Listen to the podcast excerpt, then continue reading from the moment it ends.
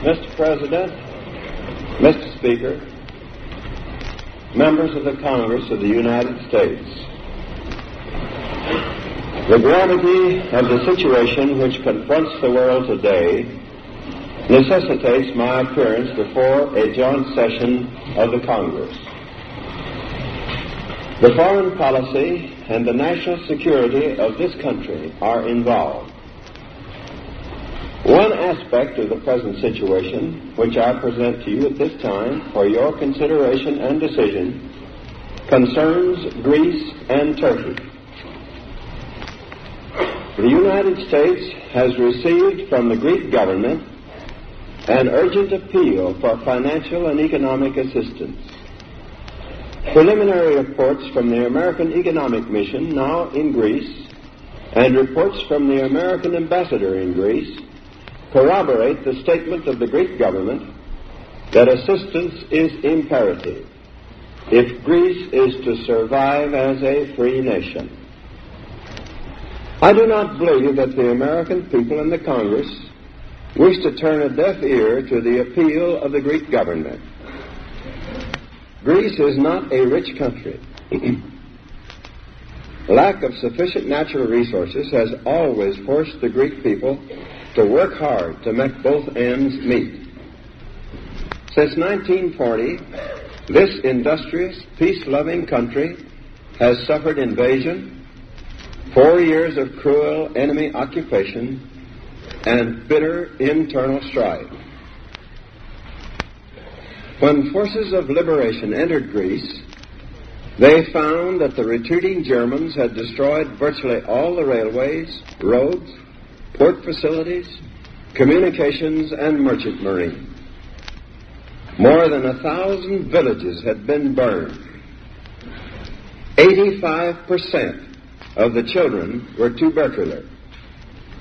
Livestock, poultry, and draft animals had almost disappeared. Inflation had wiped out practically all savings. As a result of these tragic conditions, a militant minority, exploiting human want and misery, was able to create political chaos, which until now has made economic recovery impossible. Greece is today without funds to finance the importation of those goods which are essential to bare subsistence. Under these circumstances, the people of Greece cannot make progress in solving their problems of reconstruction. Greece is in desperate need of financial and economic assistance to enable it to resume purchases of food, clothing, fuel, and seeds. These are indispensable for the subsistence of its people and are obtainable only from abroad. Greece must have help to import the goods necessary to restore internal order and security so essential for economic and political recovery. The Greek government has also asked for the assistance of experienced American administrators, economists, and technicians to ensure that the financial and other aid given to Greece shall be used effectively in creating a stable and self-sustaining economy and in improving its public administration. The very existence of the Greek state is today threatened by the terrorist activities of several thousand armed men led by communists who defy the government's authority at a number of points, particularly along the northern boundaries. A commission appointed by the United Nations Security Council is at present investigating disturbed conditions in northern Greece and alleged border violations along the frontiers between Greece on the one hand and Albania, Bulgaria, and Yugoslavia on the other. Meanwhile, the Greek government is unable to cope with the situation. The Greek army is small and poorly equipped. It needs supplies and equipment if it is to restore authority to the government throughout Greek territory. Greece must have assistance if it is to become a self-supporting and self-respecting democracy. The United States must supply this assistance. We have already extended to Greece certain types of relief and economic aid, but these are inadequate. There is no other country to which democratic Greece can turn. No other nation is willing and able to provide the necessary support for a democratic Greek government. The British government, which has been helping Greece, can give no further financial or economic aid after March 31st. Great Britain finds itself under the necessity of reducing or liquidating its commitments in several parts of the world, including Greece. We have considered how the United Nations might assist in this crisis. But the situation is an urgent one, requiring immediate action. And the United Nations and its related organizations are not in a position to extend help of the kind that is required. It is important to note that the Greek government has asked for our aid in utilizing effectively the financial and other assistance we may give to Greece and in improving its public administration. It is of the utmost importance that we supervise the use of any funds made available to Greece. In such a manner that each dollar spent will count toward making Greece self supporting and will help to build an economy in which a healthy democracy can flourish. No government is perfect, one of the chief virtues of a democracy, however, is that its defects are always visible and under democratic processes can be pointed out and corrected. The government of Greece is not perfect. Nevertheless, it represents 85% of the members of the Greek parliament who were chosen in an election last year. Foreign observers, including 692 Americans, considered this election to be a fair expression of the views of the Greek people. The Greek government has been op- operating in an atmosphere of chaos and extremism. It has made mistakes. The extension of aid by this country does not mean that the United States condones everything that the Greek government has done or will do. We have condemned in the past, and we condemn now extremist measures of the right or the left. We have in the past advised tolerance, and we advise tolerance now. Greece's neighbor, Turkey, also deserves our attention. The future of Turkey as an independent and economically sound state is clearly no less important to the freedom loving peoples of the world than the future of Greece. The circumstances in which Turkey finds itself today are considerably different from those of Greece. Turkey has been spared the disasters that have beset Greece. And during the war, the United States and Great Britain furnished Turkey with material aid. Nevertheless, Turkey now needs our support. Since the war, Turkey has sought additional financial assistance from Great Britain and the United States for the purpose of effecting that modernization necessary for the maintenance of its national integrity. That integrity is essential to the preservation of order in the Middle East. The British government has informed us that, owing to its own difficulties, it can no longer extend financial or economic aid to Turkey. As in the case of Greece, if Turkey is to have the assistance it needs, the United States must supply it. We are the only country able to provide that help.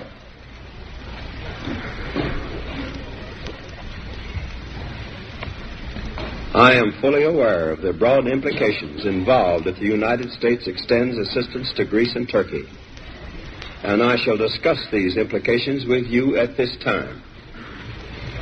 One of the primary objectives of the foreign policy of the United States is the creation of conditions in which we and other nations will be able to work out a way of life free from coercion.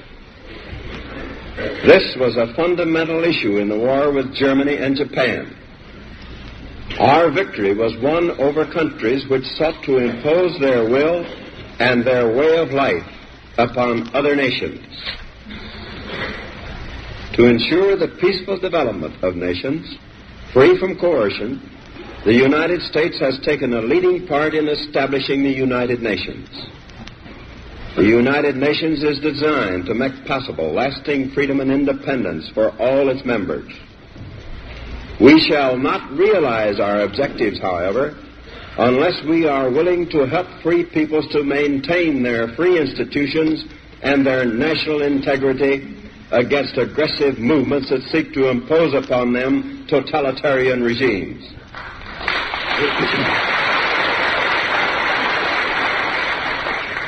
This is no more than a frank recognition that totalitarian regimes imposed upon free peoples by direct or indirect aggression undermine the foundations of international peace and hence the security of the United States.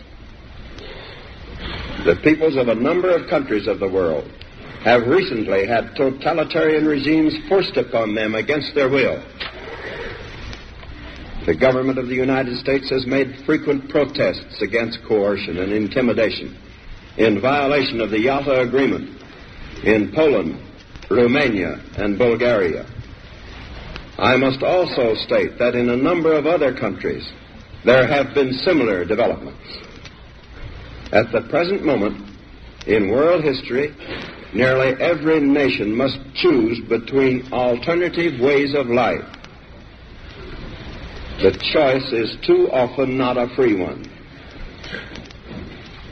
One way of life is based upon the will of the majority and is distinguished by free institutions, representative government, free elections, guarantees of individual liberty, freedom of speech and religion, and freedom from political oppression. The second way of life is based upon the will of a minority, forcibly imposed upon the majority. It relies upon terror and oppression, a, control, a controlled press and radio, fixed elections, and the suppression of personal freedoms.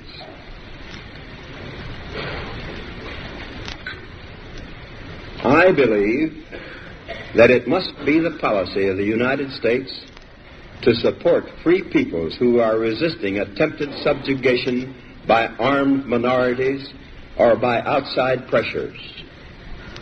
I believe that we must assist free peoples to work out their own destinies in their own way. I believe that our help should be primarily through economic and financial aid, which is essential to economic stability and orderly political processes. The world is not static, and the status quo is not sacred.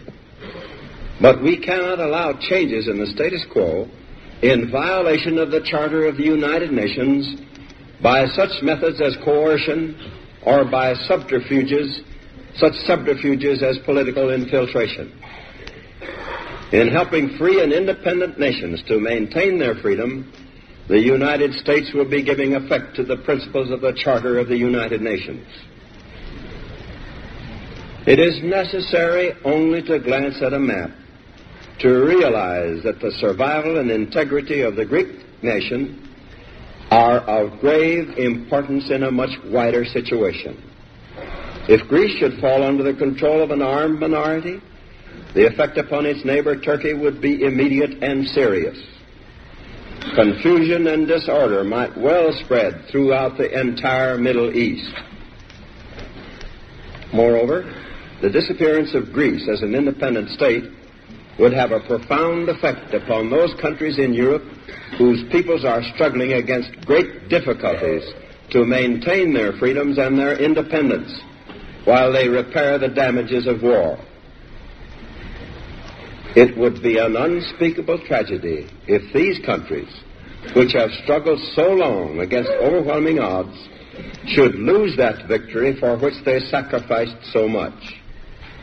Collapse of free institutions and loss of independence would be disastrous not only for them, but for the world. Discouragement and possibly failure would quickly be the lot of neighboring peoples striving to maintain their freedom and independence.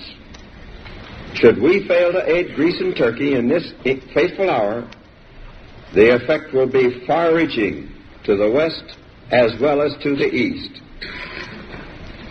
We must take immediate and resolute action. I therefore ask the Congress to provide authority for assistance to Greece and Turkey in the amount of $400 million for the period ending June 30th, 1948. In requesting these funds, I have taken into consideration the maximum amount of relief assistance which would be furnished to Greece out of the $350 million which I recently requested that the Congress authorize for the prevention of starvation and suffering in countries devastated by the war. In addition to funds, I asked the Congress to authorize the detail of American civilian and military personnel to Greece and Turkey at the request of those countries to assist in the tasks of reconstruction and for the purpose of supervising the use of such financial and material assistance as may be furnished. I recommend that authority also be provided for the instruction and training of selected Greek and Turkish personnel. Finally, I ask that the Congress provide authority which will permit the speediest and most effective use in terms of needed commodities, supplies, and equipment of such funds as may be authorized. If further funds or further authority should be needed for the purposes indicated in this message, I shall not hesitate to bring the situation before the Congress. On this subject, the executive and legislative branches of the government must work together. This is a serious course upon which we embark. I would not recommend it except that the alternative is much more serious. The United States contributed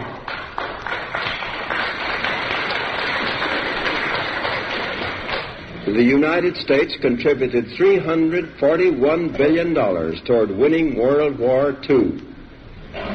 This is an investment in world freedom and world peace. The assistance that I'm recommending for Greece and Turkey amounts to a little more than one tenth of one percent of this investment.